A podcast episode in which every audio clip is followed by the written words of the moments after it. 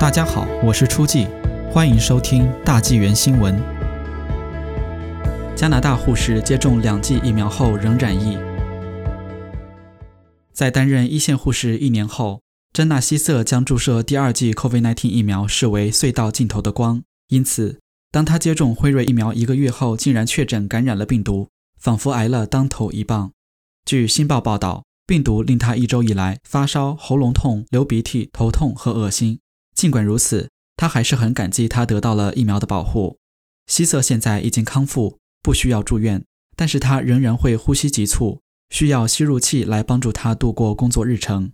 他今年二十七岁，没有任何潜在疾病，在染疫之前从未得过呼吸系统疾病。他说：“真是让我震惊了，即使在接种疫苗后，病毒对我的呼吸系统产生了如此大的影响。病毒会突破少数人的防线。”希瑟护士是很少数在获得全面接种后染疫的患者，属于病毒突破防线的个案。这问题引起了对疫苗有效性的关注，尤其是对变种病毒。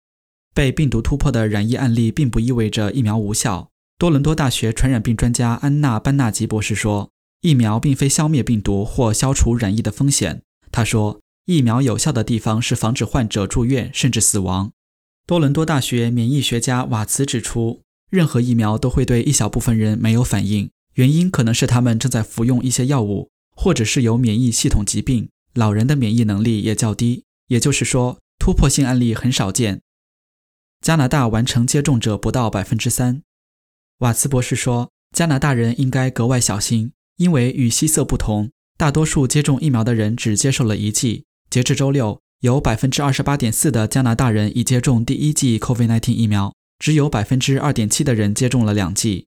为了让更多的人接种疫苗，加拿大国家免疫咨询委员会建议将第二次注射疫苗的时间最多延迟四个月，而制药公司的指导则是相隔三到四个星期。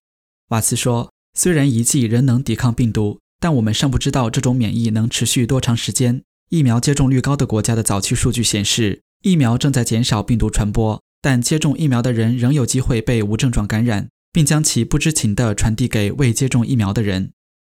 现有疫苗对巴西变种不那么有效。数据显示，辉瑞和阿斯利康疫苗在预防英国变种病毒 B.1.1.7 引致重症个案方面有一定成效，但疫苗对预防现于卑诗省和亚省流行的巴西变种病毒 P.1 并不那么有效。阿斯利康疫苗仅对南非 B.1.351 变种的轻度至中度感染有效，有效率仅为百分之十。但无法确定它能否有效预防重症案件。另外需要注意的是，不论是否针对变种病毒，疫苗不会在接种后立即生效，因为人体需要时间来建立免疫保护，并且病毒有潜伏期。安省重症治疗医生帕特尔说，在接种疫苗后的两周内，行为应就如同未接种疫苗一样，